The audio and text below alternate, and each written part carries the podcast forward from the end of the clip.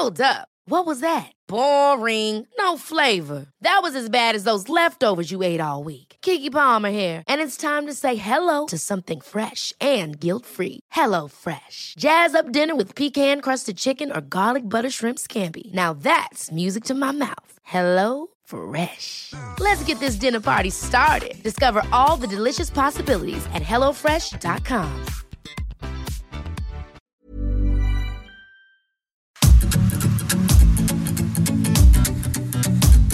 GastroLab es un lugar donde cabemos todos.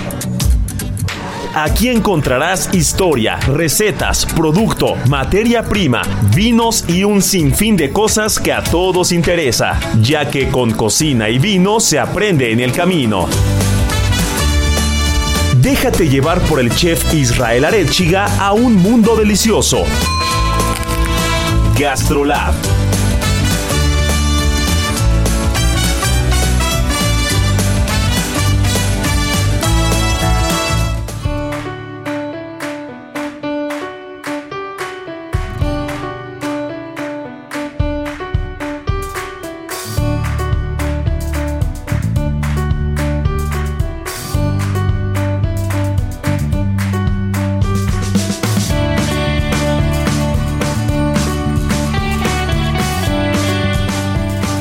Hola amigos, ¿cómo están?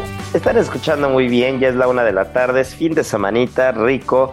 Y mi querida Miriam Lira, editora de Gastrolab, no me dejará mentir, los fines de semana son los mejores para entrarle a la comedera, mi querida Miri, porque como bien dice Marianita, que sigue de pachanga, imagínate nada más eso, eh, los fines de semana no se engorda. Y qué rico, qué rico es llegar al sábado, llegar al domingo y pensar en dónde vas a ir a comer, qué tienes ganas ahí de, disfrutar, qué restaurante nuevo vas a conocer o qué restaurante que tiene mucho tiempo en la ciudad y no habías ido a visitar, vas a ir a visitar. Y es que el fin de semana y Gastrolab, mi querida Miriam Lira, es lo mejor que nos puede pasar en la ciudad, que no. Hola, ¿qué tal mi querido Isra? Pues feliz y estoy muy de acuerdo contigo con lo de los fines de semana, pero yo tengo otros datos, mi querido Isra, porque yo le he estado entrando y entrando y entrando a la comida y yo no veo que no engorde. Así es que ahí yo creo que me estás choreando un poquito porque no, la verdad es que sí he visto ahí algunos cambios, que qué barbaridad, pero vale muchísimo la pena ponernos las pilas los fines de semana, salir a explorar, ser curiosos en la Ciudad de México, ser curiosos al interior del país, porque a cada tesoro que nos podemos encontrar este caminando las calles, buscando, siendo curiosos, como les decía, y uno se va dando cuenta de grandes, grandes descubrimientos que va haciendo a cada paso. No, no tiene nada que ver con presupuesto, sino con la inquietud que tengas para ir y comer rico, ¿a poco no? Sí, y es que justo decía yo al principio de que el fin de semana a veces es el día que más haces, que más estás planeando ir a algún restaurante, visitar algo, porque en una ciudad de esta envergadura, con esta cantidad de restaurantes, con esta cantidad de cocineros, con esta cantidad de oferta gastronómica de la buena, encima de todo, que como dices, va más allá del tema del bolsillo, porque la oferta gastronómica de nuestra ciudad es excelente y es algo que platicas con personas de todo el mundo. Es excelente porque puedes comer muy bien con 20 pesos, con 50, con 100 o con 1000, ¿no? Y, a veces el fin de semana tienes que andar eh, pues descartando restaurantes y, no, y a, y, a, veces no solo te tienes que centrar en los nuevos, sino también tienes que centrar en lo que habías medio escuchado o habías visto de cocineros que sabes que siempre han estado ahí y no te habías dado oportunidad de ir. Y esto surge porque justo en las páginas de Gastrolab me encuentro un gran amigo, un gran cocinero francés pero de estos cocineros franceses, que se les puede llamar entre comillas de la vieja guardia, porque llegaron a hacer cocina francesa tradicional. Y es nuestro querido Guy Santoro, que ahora mismo es el presidente del Club Batel México, pero que también tiene un restaurante Almara, ¿no? Pero que finalmente llegó a México, tú nos platicarás esa historia, llegó a México con uno de los restaurantes insignia de la cocina francesa de la ciudad y de los pocos restaurantes que son 24 horas hasta el día de hoy, ¿no? las 8 de GastroLab. Es momento de dar un repaso por nuestras páginas.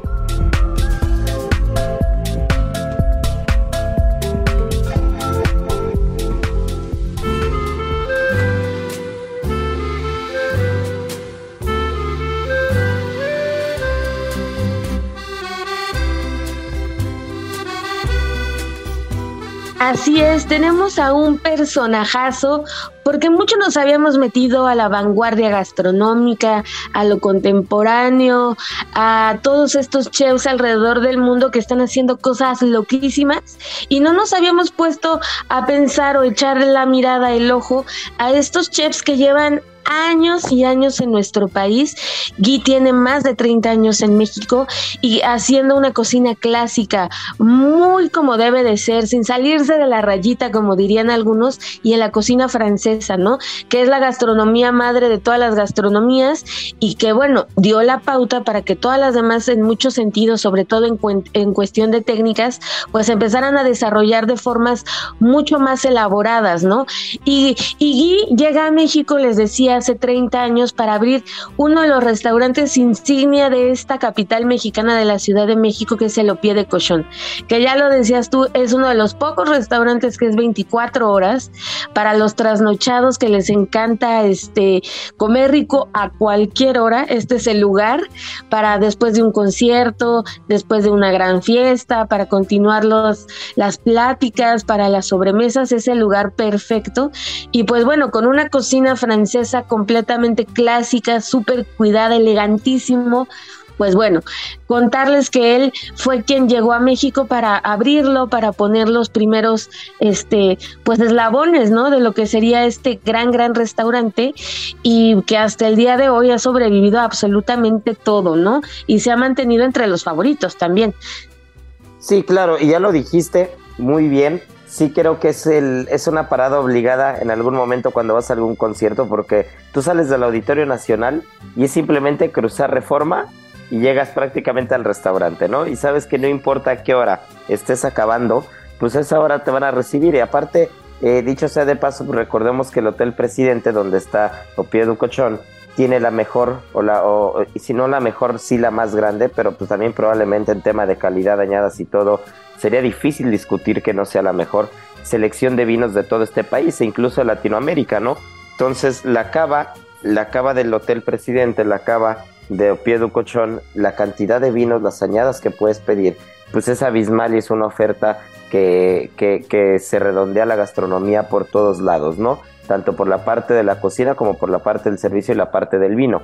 Y Guy Santoro es de estos cocineros que llega hace 30 años, imagínate nada más, Miri, no sé, yo me imagino que tú todavía no habías nacido, yo tendría uno o dos años nada más cuando llega Guy Santoro a México, y, y llega ya a marcar las bases de lo que en los noventas era la gastronomía que movía a este país, ¿no? Porque recordemos que la gastronomía mexicana en forma desde el punto de vista contemporáneo, desde el punto de vista moderno, más allá de los restaurantes tradicionales que han existido durante muchos años, restaurantes como el Bajío, ¿no? que, recién hablamos que cumplía 50 años, o otros restaurantes de cocina mexicana o, restaurantes de la misma chef Marta Ortiz, que también desde los 90s y 2000 ya estaban haciendo grandes cosas.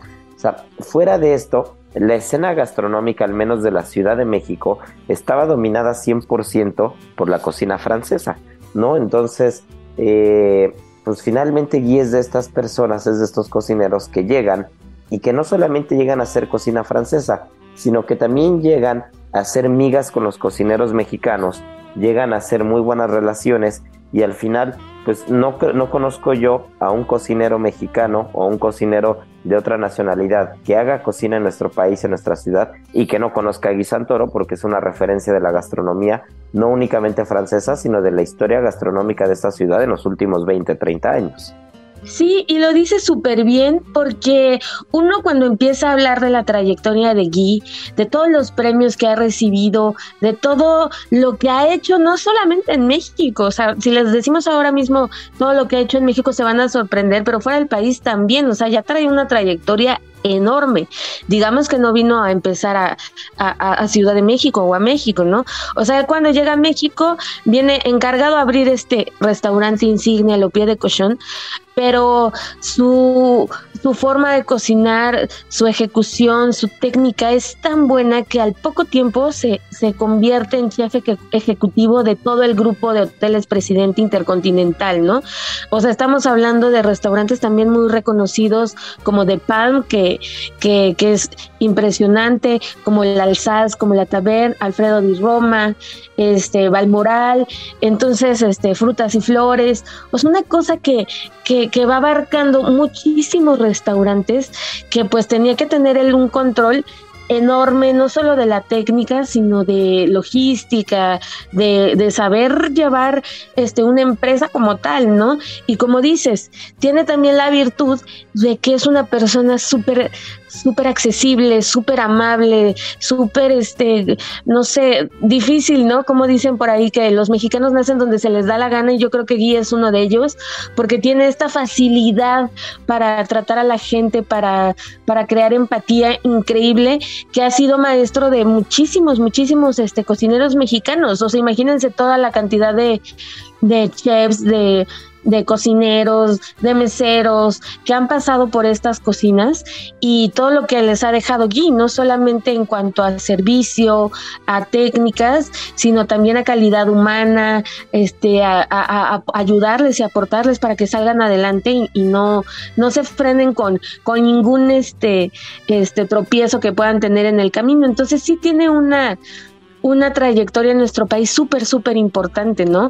Ya tiempo después este, lo convierten en, presidente del, Club Batel México, que también es, es un, un, club que, que, que, hacen este, cocineros franceses de muchísimo interés, este, tanto en México como en América Latina, para impulsar la gastronomía, no solo francesa, ¿no? De todo tipo, ¿no?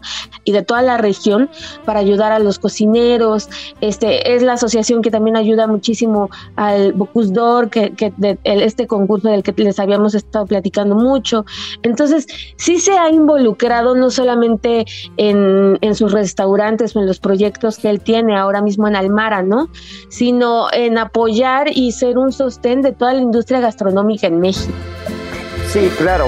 A ver, yo creo que es fundamental eh, tocar dos o tres temas que creo que a veces los pasamos de largo y que no podemos omitirlos, no podemos obviarlos.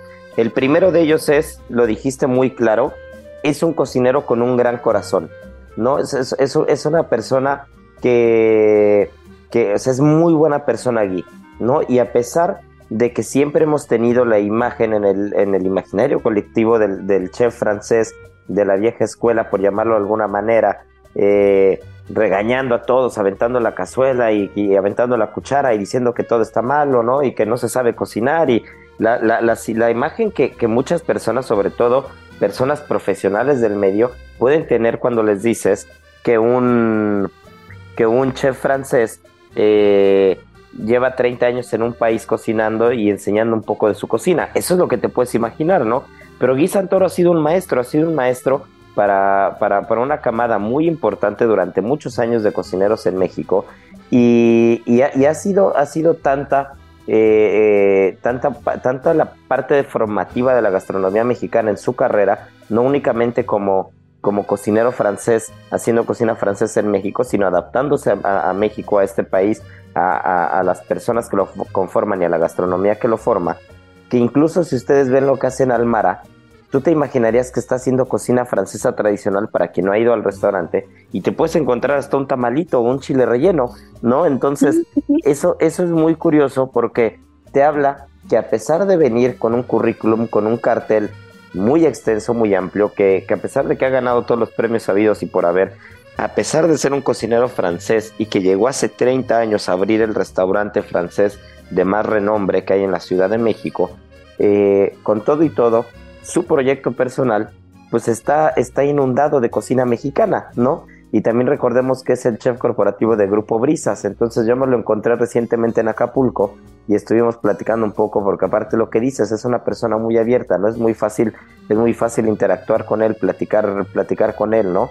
Entonces yo, yo platicaba con él y, y es una persona muy, muy entendida e involucrada de los temas sociales también en México y, y, de la parte formativa, ¿no? Es algo que realmente le interesa, es, es, de esos cocineros que sí saben perfecto que si tú no le das oportunidad a las generaciones que vienen empujando y no, y no empiezas a formar a la gente correcta, pues esto va a ser insostenible, ¿no? Entonces justo me decía que si tenía algún jefe de cocina que le pudiera pasar porque necesitaba alguien para el Hotel de las Brisas y entonces estuvimos platicando ahí, pues sobre todo del tema de los chavos de, de qué es lo que estás buscando, qué es lo que necesitas y que hay que ser muy pacientes en la parte formativa porque si no, pues nunca te va a llenar el ojo nadie.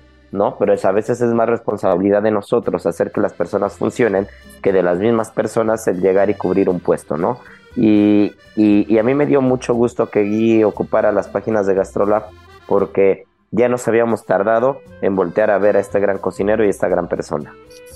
Sí, y sabes que también es muy importante mencionar algo que decías y que creo que hay que, que poner énfasis sobre todo en Almara, este restaurante que está en Hamburgo 195, ahí en la colonia Juárez. Estoy segura que, que todos lo han visto, tal vez no, no han puesto tanta atención, pero seguro han pasado por ahí porque está, es muy céntrico, muy, muy, muy a paso de calle, muy este, muy a la vista. Y si tienen oportunidad de ir, tienen que ir como decías, ¿no? Ahora mismo está con el tema de los tamales gourmet, este, incorporando cosas pues muy mexicanas dentro de su menú, pero justo en ese sentido, él fue también uno de los pioneros en abrir este, este, este, esta puertita para incorporar ingredientes mexicanos a la cocina, ¿no? Y hacer, em, empezar a hacer estas mezclas que que en su momento pues fueron disruptivas, que, que pues sí tienen su, su este pues su grado de complejidad y de aceptación también dentro de, del gusto de los comensales mexicanos que iban buscando una cocina clásica francesa, ¿no? Él metió por primera vez el mango manila dentro de sus platos, ¿no? La vainilla, este, en algunas, en algunas preparaciones, ¿no? Entonces imagínate también como moverles todo este chip a los mexicanos. Él fue uno de los primeritos que dijo, miren, vamos a empezar a, cambiar las cosas, ¿no? También con los chiles, ¿no? Y ahora en sus menús, pues puedes ver desde un ceviche hasta un tamal gourmet, hasta un, no sé, un, un una cantidad de platillos con inspiración mexicana enorme. Digo, pues ya cuando te enamoras del país, pues te enamoras y no te queda más que adaptarte a lo que a lo que te da la tierra, ¿no? Entonces, eh, también por ese lado súper, súper bonita la labor que ha hecho. Y otra es que algo más curioso, un, dato súper curioso, es que también él ha participado como voz en películas de Disney. Y en esta película que luego platicamos, que nos sale aquí a relucir, en Ratatouille. No sé si han visto la escena en la que están los comensales este, disfrutando de, de los platillos de este gran restaurante este, en donde estaba uno de los, de los chefs más reconocidos de Francia en la película. Y este, y, y, están diciendo como, oh, qué rico, no sé qué tanto. Bueno, pues una de esas voces es la de Guy Santoro y otra es de Gastón Acurio. Y en, en este, en inglés creo que está la voz de Ferran Adriano. Entonces también es muy curioso que, que se les haga a los chefs que tienen gran renombre, pues estos guiños, ¿no? De reconocimiento hasta en las películas de Disney. Oye, yo no me sabía, yo no me sabía esa historia, ¿eh?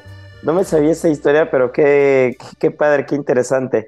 Pues ya vimos que si al menos la cocina francesa en algún momento no le deja o la cocina mexicana, pues puede participar en doblaje de películas, porque aparte nuestro Gui, siempre que lo saludamos es, pues aparte todo el mundo lo saluda igual, ¿no? Y le dice Gui Santogo, ¿no? Porque ya, ya, ya, ya lo, lo, saludas arremedando eh, finalmente pues el acento francés que se tiene y que a pesar de los 30 años y que, y que se sabe de todas, todas de, de, la jerga y la lengua mexicana, pues el acento no lo pierde nunca, ¿no? Entonces, eh, siempre, siempre es, es, muy curioso cuando, cuando saludas a alguien que, que te da gusto ver, que te da gusto saludar, pero que encima de todo tiene otro acento muy marcado y que es como el parte, la parte o el sello característico, ¿no? Entonces ya vimos que, de, que, que, aparte de cocinar francés y cocinar cocina mexicana, también le sale el tema del doblaje.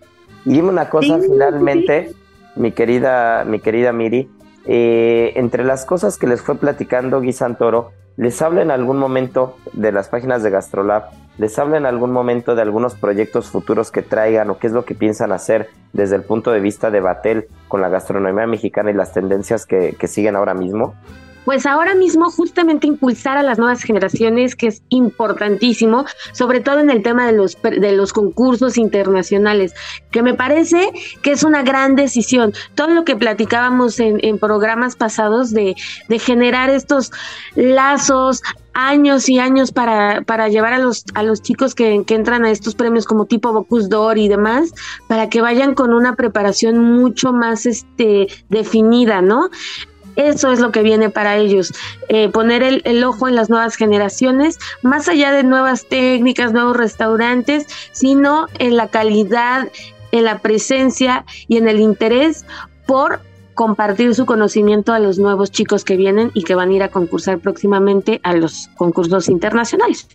Oye, pues qué bien, qué interesante. Y pues mi querido Miri, como fiel a nuestra costumbre, ya nos aventamos la primera mitad del programa echando chisme, pero nos tenemos que ir a comerciales, pero tenemos que volver, tenemos que volver pronto, porque seguimos con más temas, con cosas muy interesantes, entre ellos la Fundación del Estado de Hidalgo, que es uno de los estados que gastronómicamente hablando nos encantan, es un estado muy rico que nos queda muy cerca de la Ciudad de México y que, la gastronomía de este estado a veces no está tan expuesta como la gastronomía oaxaqueña, yucateca o de otras zonas, pero que de verdad vaya que es rica, vaya que es extensa y vaya que es histórica. Así que mi querida Miri, pues vámonos a comerciales. Nuestro buen Beto de producción ya nos está indicando que hay que parar de echar tanto chisme y hay que volver en unos minutos porque esto es Gastrolab y volvemos todavía no se acaba. Gastrolab. ¿Antojo de algo delicioso y súper nutritivo? Los sushi cups son la mejor opción. El sushi es una opción muy nutritiva, ya que entre sus ingredientes podemos encontrar el aceite de ajonjolí, atún, arroz, alga y miel, que son fuente de omega 3, vitaminas A, B, C, D y E. Su alto contenido en proteína lo hacen la combinación perfecta para un platillo súper nutritivo y delicioso. Aprende a preparar sushi cups en las redes sociales de GastroLab en Adicción Saludable, porque la comida rica no tiene que ser aburrida.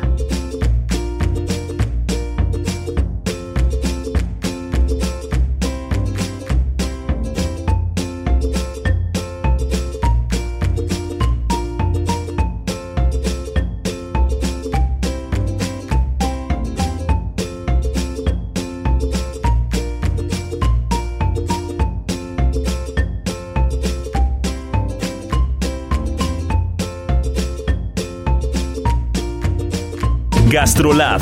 Historia, recetas, materia prima y un sinfín de cosas que a todos nos interesan. Amigos del Heraldo Radio, si no saben cómo hacer una leche de anacardos o para empezar, ¿qué es un anacardo? Pues hoy en muy pocos segundos es el momento para aprender porque la información es muy rápida y sencilla. Los anacardos son los frutos que vamos a encontrar en México como la nuez de la India, ya una vez que se tostó y que tiene incluso a veces un poquito de sal y que ya es muy crujiente. Bueno, pues si ustedes ponen esta nuez de la India, que no tenga sal evidentemente, o el anacardo como tal, el fruto fresco, lo ponen a remojar en agua durante toda la noche y posteriormente al día siguiente lo licuan y lo cuelan, vamos a tener como se hace la leche de la nuez de la India o del anacardo.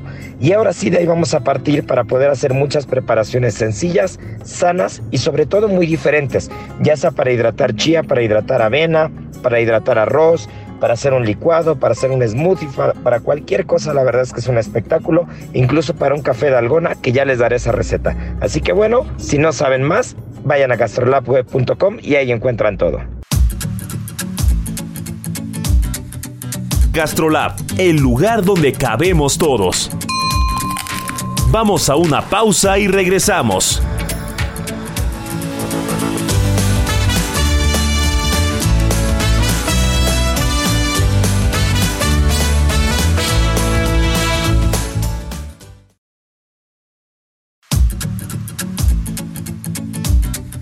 Gastrolab, el lugar donde cabemos todos. Estamos de regreso.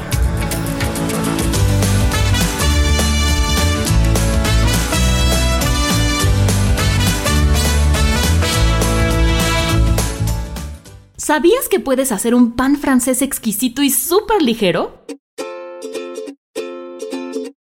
Si tienes antojo de un postre pero estás cuidando tu figura, prepara un pan francés saludable. Al integrar manzana a esta receta, sumas fibra y agua a tu organismo, lo que te brindará sensación de saciedad. Además, si endulzas esta preparación con monk fruit, tendrás un sabor delicioso, dulce y bajo en calorías. Aprende a preparar este delicioso pan francés de manzana en las redes sociales de GastroLab en Adicción Saludable, porque la comida rica no tiene que ser aburrida.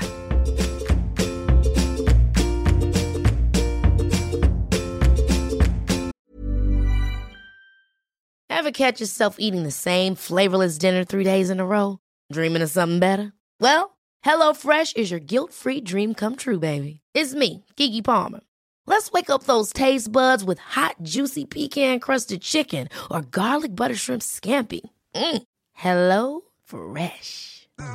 Stop dreaming of all the delicious possibilities and dig in at HelloFresh.com. Let's get this dinner party started.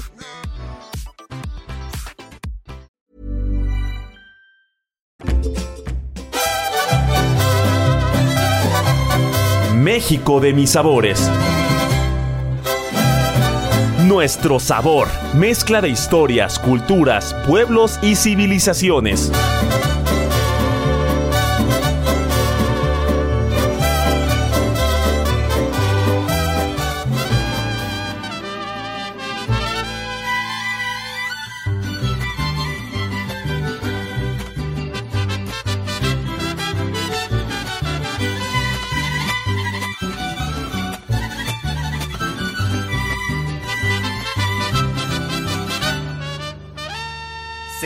Soy hidalguense, nací en el suelo tolteca, donde el mezquite florece, aunque la tierra esté seca. Señores, soy hidalguense, amigo a carta cabal, mi tierra es de las mejores, no me lo tomen a mal. Bueno, pues ya estamos de regreso y Gastrolab se puso bien rico la primera parte hablando de grandes restaurantes, de un gran cocinero de Guy Santoro, de las páginas de Gastrolab. Pero mi querida Miri, no podemos dejar de lado, eh, ya lo adelantábamos antes de, irnos al corte, no podemos dejar de lado una de nuestras gastronomías favoritas, de la cercanía que tiene con la Ciudad de México y esta gastronomía que se volvió prácticamente eh, un platillo obligado para los fines de semana en cualquier punto del centro de la ciudad y de la buena barbacoa, pero sobre todo de la cocina en general hidalguense, porque recordemos que Hidalgo fue un estado que se fundó un 25 de febrero. Así que en el marco de la celebración de la fundación del estado de Hidalgo, pues no podemos dejar de tocar esta cocina en la que la milpa es la base de la misma. Así que, mi querida Miri, para ti decir cocina hidalguense, ¿qué platos, qué platos son fundamentales que, que, que- que no se pueden pasar por alto? Híjole, me encanta que hablemos de, los estados porque realmente nos ponemos a pensar en toda esa riqueza gastronómica que tienen, ¿no? Como decías al principio, muchas veces nos centramos en Oaxaca, en Puebla y dejamos un poquito de lado algunos estados que son súper ricos este, gastronómicamente hablando e Hidalgo no es la excepción. Yo creo que para mí lo así, lo primerito que viene a mi mente cuando hablamos de Hidalgo es barbacoa. Y es que bueno, en el centro del país, no echarte una buena barbacoa un domingo en la mañana es casi sacrilegio. O sea, es como, es como faltarle al respeto a, a- nuestra iglesia gastronómica. Y es que para curarse las crudas, para pasarla bien, un buen consomecito, para empezar bien el día, tienes que tener un buen taco de barbacoa, encontrar tu lugar de confianza y echártela. Creo que la barbacoa, por un lado, creo que los pastes, aunque a muchísima gente no le encantan, a mí sí, los pastes y qué más, tal vez un buen pulquito, que también a algunos no es su favorito. Uf, eso me encanta de la gastronomía porque, eh, salvo por el tema de la barbacoa, yo hubiera dicho cosas totalmente diferentes y eso, eso, es- eso te habla de la diversidad gastronómica de un estado, ¿no? De un estado que si, no bien, que si bien no se caracteriza por ser de los más extensos, es un estado más bien pequeño, es un estado en el que le cabe todo, ¿no? Y tiene dif- diferentes regiones. Por ejemplo, el tema de los tamales, los zacahuiles, para mí es uno de los platos emblemáticos. Estos tamales enormes en los que pueden meter hasta un marrano entero, imagínate nada más eso. Un, un zacahuil que puede medir hasta dos metros y que, que envuelto en esta hoja de plátano con una buena salsa de guajillo ancho y morita, es, es una de las cosas espectaculares. Hablando de los tamales, también en la región huasteca, porque recordemos que la huasteca no únicamente es la huasteca potosina, sino también en Hidalgo tenemos la región huasteca, se hacen unos tamales muy curiosos llamados los tamales de Shala, ¿no? Que son ajonjolí con frijol y especias.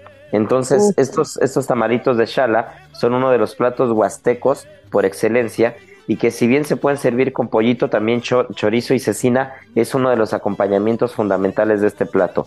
Y otra de las cosas que me encanta de Hidalgo es la cocina de las cactáceas, ¿no? Porque, porque siempre hemos hablado de la cocina de las hierbas, la cocina del mar, que también tendremos que tocar el tema de la cuaresma, porque ya tenemos la cuaresma encima, mi querida Miri, pero, pero en el tema de las cactáceas, eh, la cocina del maguey, de la sábila, del mezquite, del garambullo, de los nopales, esta, esta cocina... Sí, de, uy, las tunas, las tunas me encantan. También una buena agua de tuna es, increíble. ¿no? Entonces, esta cocina de las cactáceas también es una cocina que a veces no se voltea a ver tanto, que de repente la encuentras en algunos restaurantes, sobre todo restaurantes, es muy extremo, ¿no? el tema de la cocina de la cactácea se encuentra a veces a muy alto nivel en un fine dining de cocina mexicana contemporánea o lo encuentras en un restaurante muy, muy, muy tradicional pero, eh, pero la variedad es infinita, ¿no? Entonces, como todo, siempre hay que ser muy cuidadosos con el tema de las cactáceas.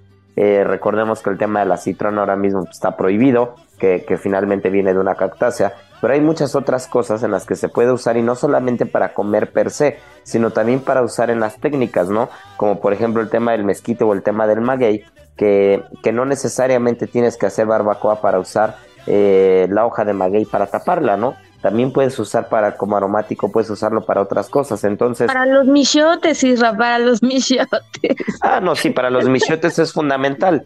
Pero hay veces que tú, que tú la misma hoja de maguey la puedes usar como plato, ¿no? Y entonces la puedes tostar y el aroma que te puede dar y los sabores que te puede dar, pues no únicamente están, están sesgados para una preparación o dos en particular, sino también puedes usarla en técnicas diferentes que igual y no están tan exploradas, y ahí es donde te das cuenta que las cactáceas tienen una, una, una, variante muy amplia dentro de la culinaria mexicana, ¿no? Entonces eso está muy bien. Los postres también son espectaculares. Los dulces de mango, de piña, la calabaza enmielada, un buen atole de naranja, el pinole, no se diga. O sea, es, es, es, un tema, es un tema espectacular. Y yo recuerdo que tú alguna vez nos platicaste la historia de los pastes, ¿no?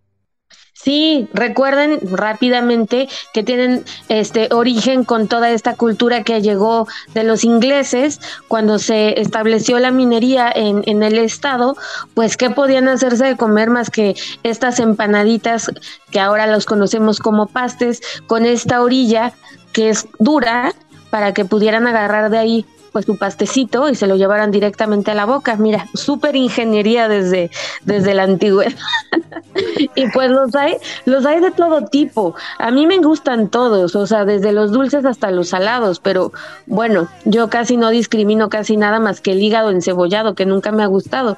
Pero este, pues hay un montonal de sabores y tipos de pastes, ya la imaginación es el límite, pero mi favorito yo creo que de crema pastelera, es que yo sí soy muy así como dulcezona y tal vez de carne, una tal vez picadillo, algo así, pero ¿Tú cuál es tu, tu, favorito? Seguramente me vas a decir que qué bárbara, que cómo me gustan esos. Mm, no, no, no, no, no, al contrario, justo te iba a decir que yo también soy fan de los pastes, pero dulces. Y me van a matar, me van a matar nuestros amigos de Hidalgo, también porque he comido pocos pastes. Yo recuerdo que me, que me he parado en las carreteras en el estado de Hidalgo, pues cinco o seis veces a lo mucho, eh, sobre todo yendo a servir eventos, banquetes, eh, que tengo que cruzar el estado, servirlos en el mismo estado. Pero el mejor paste que he comido yo que recuerdo en mi vida, me lo comí en la Ciudad de México, si era de una, de una señora hidalguense que hacía unos pastes ahí al sur de la ciudad, ya no los hace, ya no está. No supe a dónde se fue, pero hacía un paste de dulce de leche que no era, que no era cajeta, sino era dulce de leche y el paste era una cosa espectacular, Miri. De verdad era una cosa de pararte y aplaudir. Seguramente cada paste tenía 3000 calorías porque era eh, eso era lo que me gustaba, que el paste estaba bien relleno. no era como que lo mordías y apenas encontrabas ahí el relleno. No, no, no, no, no, no, no. Estaba relleno en serio y, y, acompañado de un buen atolito de arroz con leche. Era una cosa espectacular, ¿eh? Entonces, a mí los pastes dulces me encantan. Los pastes dulces me gustan. Y los panes de Hidalgo, como decías, también son son súper ricos, ¿no? Para quien no le gusta el pulque, pues bueno, un pancito de pulque es súper delicioso, las galletitas, algunas llamadas frutas de horno que, que también son deliciosas, o el pan cruzado que, que se da en algunas pedidas de matrimonio, en algunas ofrendas también se ponen, o sea, hay un poco de todo, ya, o sea, si nos ponemos a, a adentrarnos en la gran gastronomía que tiene, no terminamos, ¿no?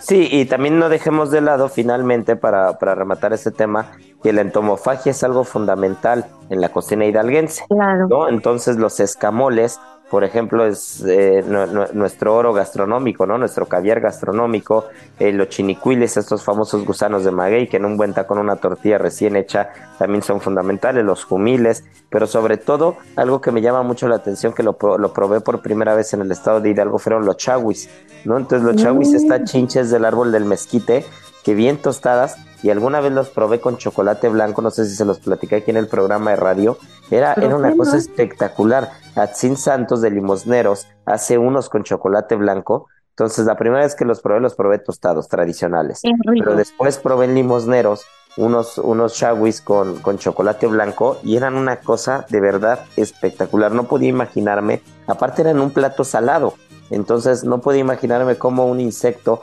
bañado en chocolate blanco como acompañante de un plato salado podía ser tan rico y de verdad era una cosa espectacular. Así que si tienen oportunidad de probar los famosos chawis hidalguenses, échenles un poquito de chocolate blanco y se van a sorprender, me van a dar la razón. Sí, y que no les tengan miedo a todos estos insectos comestibles, ¿no? La cuestión es arriesgarse, no hay nada más delicioso, se los juro, que un taquito de escamoles con muchísima mantequilla, de verdad que son la gloria. Entonces denles la, oportunidad, este, aunque se vean medios feitos, se van a sorprender, y más si se los preparan en alguna preparación como la que dice Israel con chocolate, que lo saque de su zona de confort, van a disfrutar enormemente. GastroLab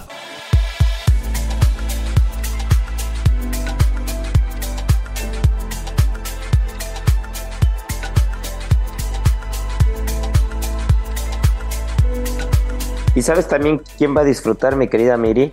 Van a disfrutar todas las personas que somos amantes del pescado y el marisco en esta cuaresma, porque pasando a otro tema y dejando el estado de Hidalgo, el rico estado de Hidalgo, la cuaresma ya se nos vino encima y para mí el solo hecho de decir la palabra cuaresma se me viene a la mente o un guachinango hacia la talla, un guachinango adobado, asado en un, en, un buen comalito eh, o en un buen anafre, alguna cosa ahí, o por otro lado, unos buenos camarones a la diabla. Híjole, qué rico. Pues sí, ya estamos en plena época de cuaresma. Qué rápido se nos está yendo el, año. La verdad es que este miércoles que dije, hoy es miércoles de ceniza, dije, ¿qué, ¿en qué momento se nos fue todo el año? Ya, ya estamos preparándonos para cuaresma en, dos, en dos patadas, vamos a estar en Semana Santa y tal.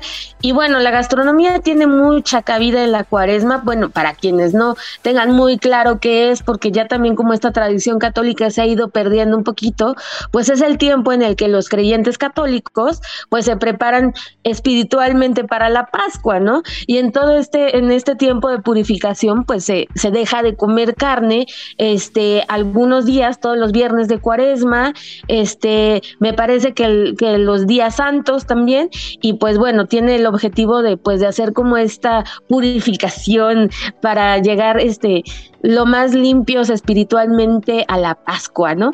Y sí, pues es el tiempo en el que gastronómicamente, pues los pescados, los están al tope, pues a mí se me antojaría una trucha, tal vez, una truchita bien bien salmonada, me encargaría tal vez una mojarrita, una tilapia.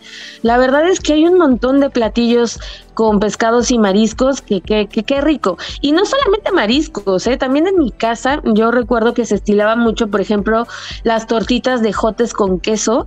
Y también es una, es una, este, una variante muy, muy rica, ¿no? Meterte también al mundo vegetal o las rajas con papitas, taquitos con rajas y papitas, o este, no sé, mm, una coliflor bien preparadita, un brócoli la verdad es que es una época también para echar a volar mucho la imaginación. Sí, y el tema de los tubérculos también, ¿no? Eh, no solamente pensar en las papas, sino también pensar eh, en estos betabeles, pensar en, el camote, por ejemplo, ¿no? Un buen puré de camote es espectacular, o unos buenos espárragos, ya pasando al tema de los vegetales, brócoli, brocolini. Yo creo que el tema vegetal cada vez va a empezar a ocupar más las cocinas y la gastronomía en el tema de la cuaresma, no únicamente centrarnos en el producto del mar, pero eh, entre los datos curiosos que yo recuerdo es que, por ejemplo, el bacalao se incorpora a la gastronomía mexicana gracias a estos a esta cuarentena de la cuaresma, ¿no? Y se, no, es un plato obligatorio como tal, no es un plato que, que tiene que estar dentro de las cocinas, pero sí es un plato que los españoles traen en el siglo XVI y que es un, es un producto que cuando ellos traen se, se incorpora a la gastronomía mexicana justo para enriquecer eh, por llamarlo de alguna manera, este, este catálogo de recetas de, la época, sobre todo en la época de la cuaresma, en la que estos 40 días, que bien pueden eh, rememorar los 40 años que pasa el pueblo de Israel en el desierto mientras llegan a la tierra prometida, o que bien pueden ser los 40 días que duró el diluvio, según la Biblia, o que pueden ser los 40 días que Jesús vive en el desierto, ¿no? Esas son las referencias y por eso la cuaresma dura 40 días pero, pero justo los españoles con estas creencias traídas de Europa, pues traen también productos para poder incorporar a la gastronomía mexicana, ¿no? O la gastronomía de la Nueva España. Y así es, y así es como el bacalao llega, que después, como lo, como lo hemos dicho, lo hemos platicado muchas veces, más de un listillo, eh, en México se le ocurrió que pues, puede sacar cazón, lo puede salar durante todo el año y puede hacer una especie de cartón amarillo, amarillento, este, súper salado, que cuando lo cocinas hace como agua y como pura fibra, y que eso ha hecho que mucha gente no les guste el bacalao, ¿no? Pero simplemente porque no lo han probado. Porque no lo han probado. Entonces, la mayoría de la gente que puede decir que no le gusta el bacalao, yo le puedo apostar que no ha probado el bacalao, ¿no? Que lo que ha probado es una cosa que en el mercado o que en la viga le vendieron como bacalao, pero que dista mucho de ser un bacalao de, de veras. ¿no? que no en realidad de tiburón. Sí, sí, sí, sí, que no es el bacalao, porque incluso hasta en las mismas tiendas gourmet o de ultramarinos te venden otro tipo de bacalao que les llaman langa o ling, y este bacalao no es un bacalao como tal, no es un, es un abadejo, es un primo del bacalao que también tiene muy poco sabor y tiene mucha fibra. Entonces, bacalao solamente hay uno, que es la clasificación del Gadus morua, y es, es, bastante blanco y es bastante noble el pescado, ¿no? Es un pescado que si no ha sido salado, es totalmente terso, totalmente suave, con una textura espectacular. Eh, imagínense que un guachinango es duro a comparación de un bacalao que no ha sido salado es un pescado muy noble, muy, muy blando y que incluso si ha sido salado, si lo desalas correctamente, que cuando me preguntan, oye, ¿cómo se desala correctamente un bacalao? Ah, bueno, pues es muy sencillo. Tú tienes que tener agua con hielos. Esa es como la primera parte. Si no tiene hielos, recordemos que el método de conservación del bacalao es la salazón. Pero en el momento en el que tú empiezas a quitar la salazón, pues también empiezas a quitar el método de conservación, estás agregando ya humedad. La sal lo que hace es retirar toda la humedad, no secar. Pero si tú lo pones en agua, pues evidentemente estás reactivando también de alguna manera pues el proceso de, putrefacción del pescado, ¿no? Entonces tú lo paraste con la salazón, pero en el momento en el que le empiezas a meter humedad y lo empiezas a retirar, pues se, reanima esta parte, ¿no? Entonces siempre es fundamental que hagamos el desalado en agua con hielos para que el hielo mantenga raya con el tema de temperatura y el agua se mantenga a cero grados, ¿no? Cero grados a un grado y entonces depende la cantidad de bacalao que vamos a desalar, pues se puede cambiar cada dos horas, cada cuatro, cada seis, ¿no? Si van a ser trozos muy grandes, muy gordos de bacalao y al final lo van a desmigar, pues sí lo correcto es que corten el bacalao desde antes para que se desale más rápido y no se la jueguen con dos o tres días, porque puede tardar un desalado correcto de bacalao, puede aventarse hasta tres o cuatro días, ¿no? Wow, qué buen tip.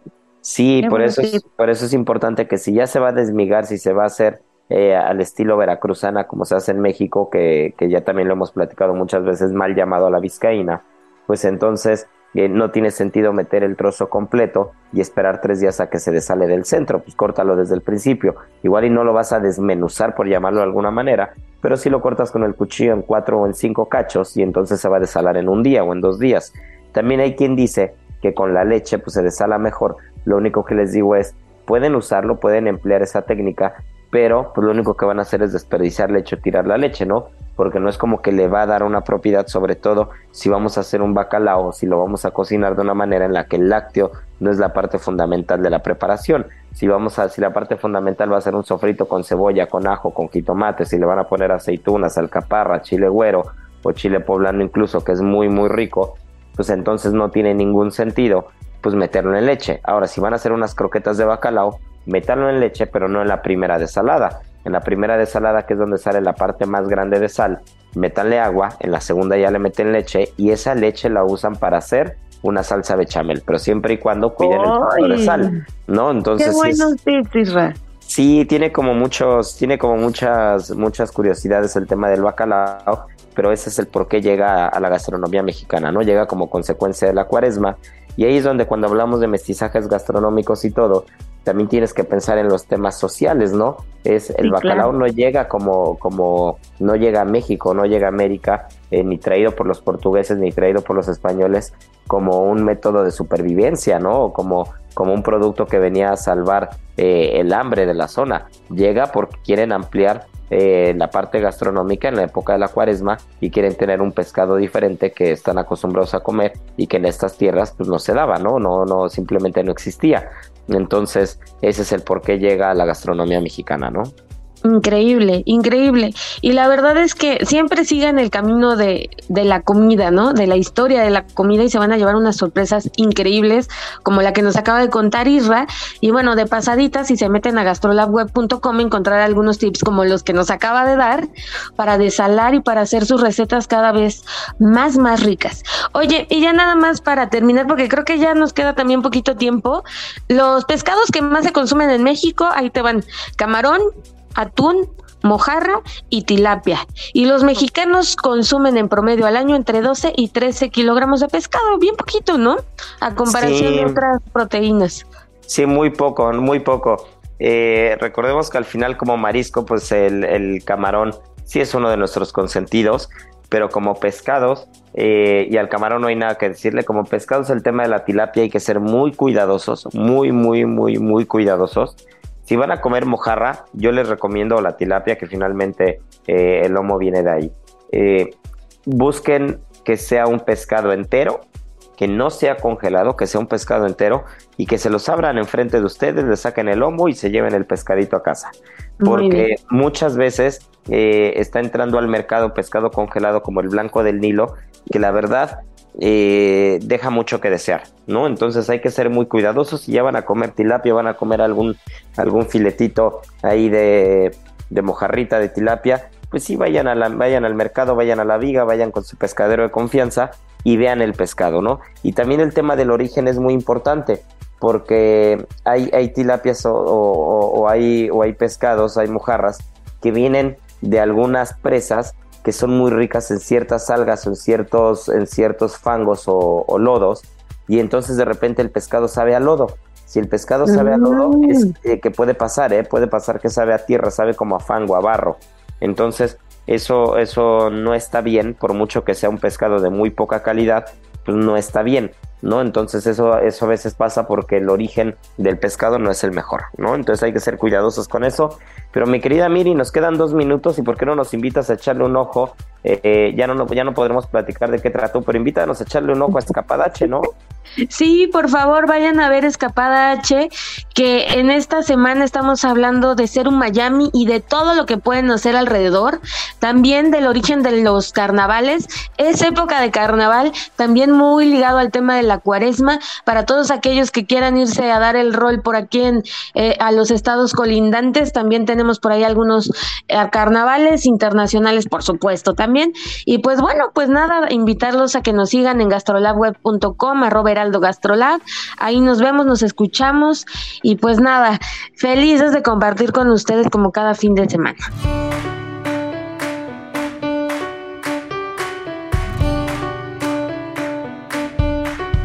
Pues nada, mi querida Miri, nos queda eh, decir al ganador de la adivinanza pasada que estoy aquí viendo y fue Ángel Gabilondo. Ángel Gabilondo, muchas felicidades. ¿Y por qué no nos echamos la, la adivinanza de ahora, mi querida Miri, ligada al estado de Hidalgo? ¿Te late? Sí, buenísimo. pues que nos digan, que nos digan tres bebidas, ya que no pudimos hablar de bebidas, tres bebidas típicas del estado de Hidalgo, arroba Israel, a r e x -A, arroba Israel Arechiga. Y bueno, pues muchas gracias por escucharnos. Esto fue Gastrolab. Nos escuchamos el siguiente fin de semana. Y tripa vacía. Corazón, sin alegría. Aquí concluye otra emisión más de Gastrolab, el lugar donde cabemos todos. Déjate llevar por el chef Israel Arechiga a un mundo delicioso. Una emisión de Heraldo Media Group. Gastrolab.